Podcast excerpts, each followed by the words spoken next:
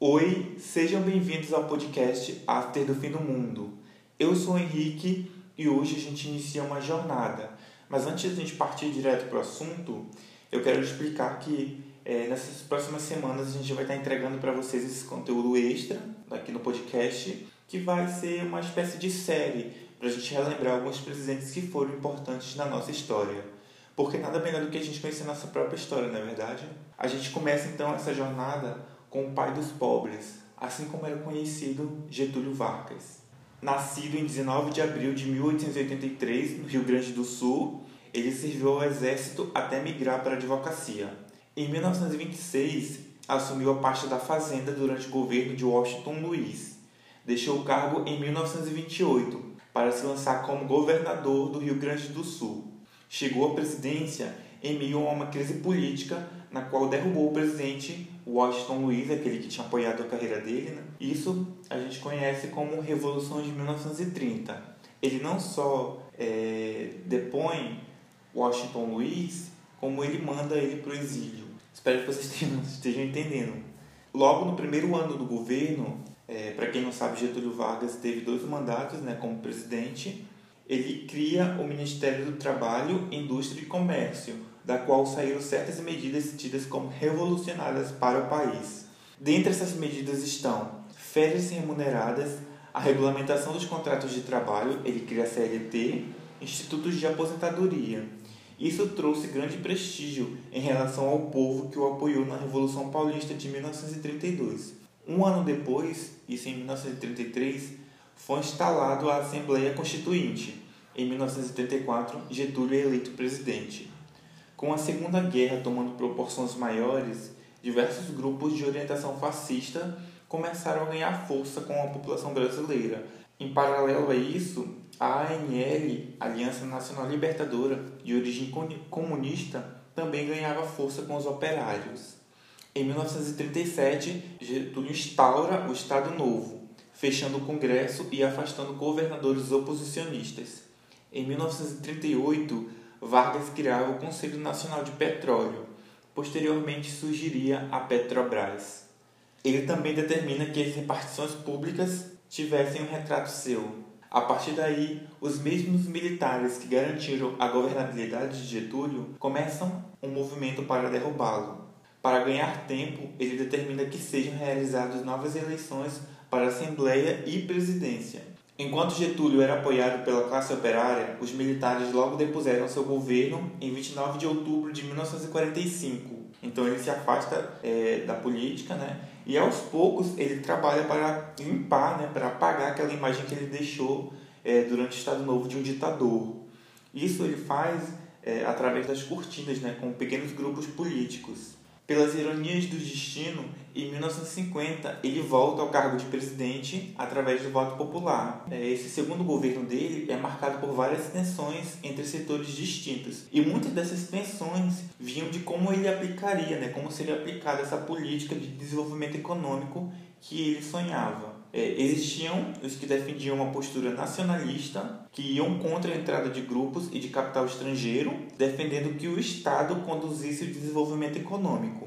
E um outro grupo, né, que era contrário a isso, defendia sim a entrada de corporações e de capital estrangeiro. Getúlio era favorável à saída nacionalista, de criar estatais para promover a exploração de diversos segmentos. Uma das características de seu governo, além das tensões, foram esses diversos conflitos com a oposição, que inclusive foi contra a proposta de Getúlio de criar a Petrobras. As marcas da direita, meu pai, né?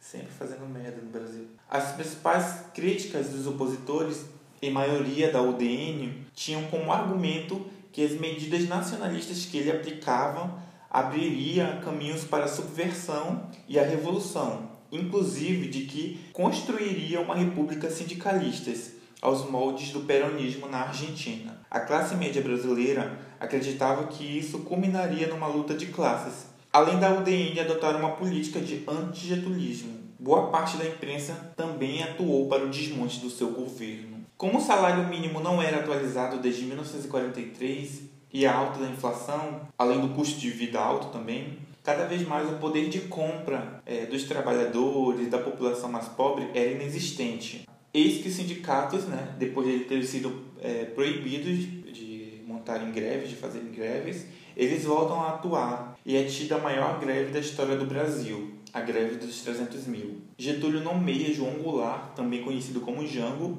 para o Ministério do Trabalho. É, ele nomeou Jango, o João Goulart, porque ele tinha essa aproximação com os líderes sindicais. Embora isso seja uma saída para ele se reaproximar da população, é, isso alarmou boa parte da elite brasileira, que acusava, que já acusava o governo de, do Getúlio é, de promover o comunismo. Isso é a coisa mais absurda possível, porque, para quem não lembra, foi Getúlio quem entregou Olga Benário, que é uma comunista alemã, para o próprio Hitler, né? Ele entregou ela grávida para o Hitler e ela foi, ela foi morta numa câmara de gás. Então essa acusação é totalmente absurda. Então Jango ele propôs o aumento do salário mínimo em 100%, o que gerou a sua demissão. É, Getúlio demite Jango por causa das pressões né, em relação à elite, à imprensa, etc. Um dos grandes nomes de oposição a Getúlio era Carlos Lacerda. Para quem não lembra, Carlos Lacerda era marido da Olga Benário, na época ele se considerava comunista. Depois ele passa para outro lado da força. Esse Carlos Lacerda, ele utilizava seu jornal, a Tribuna da Imprensa, para espalhar fake news sobre Getúlio, né? Mais uma vez a história se repetindo, né? As últimas eleições, né? Voltando. E logo houve uma tentativa de assassinato, que deu errado. Porém, como o mandante desse atentado trabalhava no Palácio Presidencial, logo foi ligado ao nome de Getúlio. Isso, segundo os historiadores, esse atentado ele foi idealizado pelos apoiadores do Getúlio, que temiam é, o desmonte do governo dele, né? temiam é, um golpe contra ele. As investigações apontaram quem era o mandante e tão próximo a Getúlio fez com que seu governo fosse insustentável. No dia 24 de agosto de 1954, ele se suicida, com um tiro no peito, dizendo em sua carta testamento: Serenamente dou o primeiro passo ao caminho da eternidade e saio da vida para entrar na história.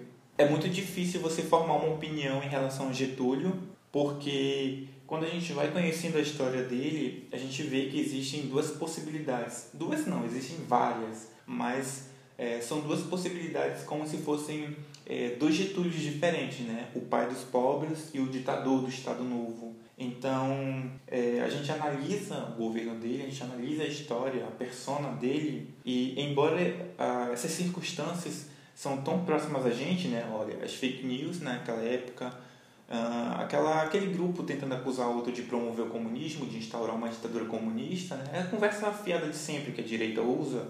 É, embora sejam tão próximas a gente, o contexto daquela época era outro, o, os meios de, de comunicação eram outros, eram voltados né, justamente para o interesse próprio. Não que hoje seja diferente, né? Mas hoje a gente tem é, diversos acessos à informação muito mais fácil, muito mais prático com a internet, com a globalização, enfim. A gente sempre tenta, é, sei lá, colocar um meio que um sentido em relação às políticas que ele, que ele adotava e ele mesmo, né?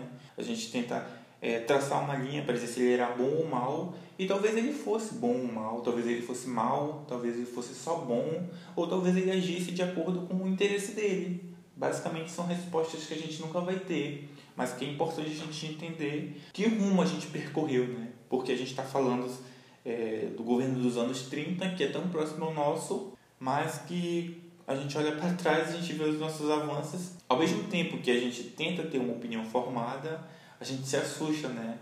Como a gente anda, anda, anda, a gente evolui, evolui, evolui, né? As máquinas evoluem e a gente permanece o mesmo, né? Nosso centro político, é, as mesmas desculpas. Então é muito interessante a gente parar para analisar nossa própria história e ver que o passado é importante para a gente entender certos momentos, é, certas circunstâncias que a gente está passando agora. É óbvio que muitos desses grupos políticos que atuaram naquele momento abriram caminhos, né? Posterior a isso, vai se entrar numa ditadura de novo, né? Então é muito curioso a nossa história. E agora é hora do Tá na Pista. Vamos mostrar cultura para esse povo? O Tá na Pista é aquele quadro clássico de indicação. E a minha indicação de hoje vai ser ligada ao tema desse episódio extra que vocês estão recebendo. É o filme Getúlio, É um filme de 2014, protagonizado por Tony Ramos, e ele narra os 19 últimos dias do, do, do Getúlio antes de ele cometer o suicídio. Então é muito interessante você, é, para quem conhece a história dele, para quem não conhece, você assistir e você entender um pouco melhor do contexto político daquela época. Porque, embora a gente fale aqui nesses 12 minutos, não sei, 10 minutos, é muito difícil a gente tentar é, transparecer né, ou demonstrar as emoções. Então fica aí a minha dica para vocês, a minha indicação, o filme Getúlio de 2014. Bom, gente, como esse episódio é um episódio especial, o Mete a Boca não vai, não vai entrar nesse. É, eu quero então fazer os últimos agradecimentos, é, dizer para vocês me seguirem no Instagram, arroba seguir o Instagram do podcast também, arroba after do fim do mundo. É, pelo direct de lá vocês podem mandar sugestões é, para futuros temas, até mesmo a sua crítica. Eu agradeço se você chegou até o final e até a próxima, gente. Tchau!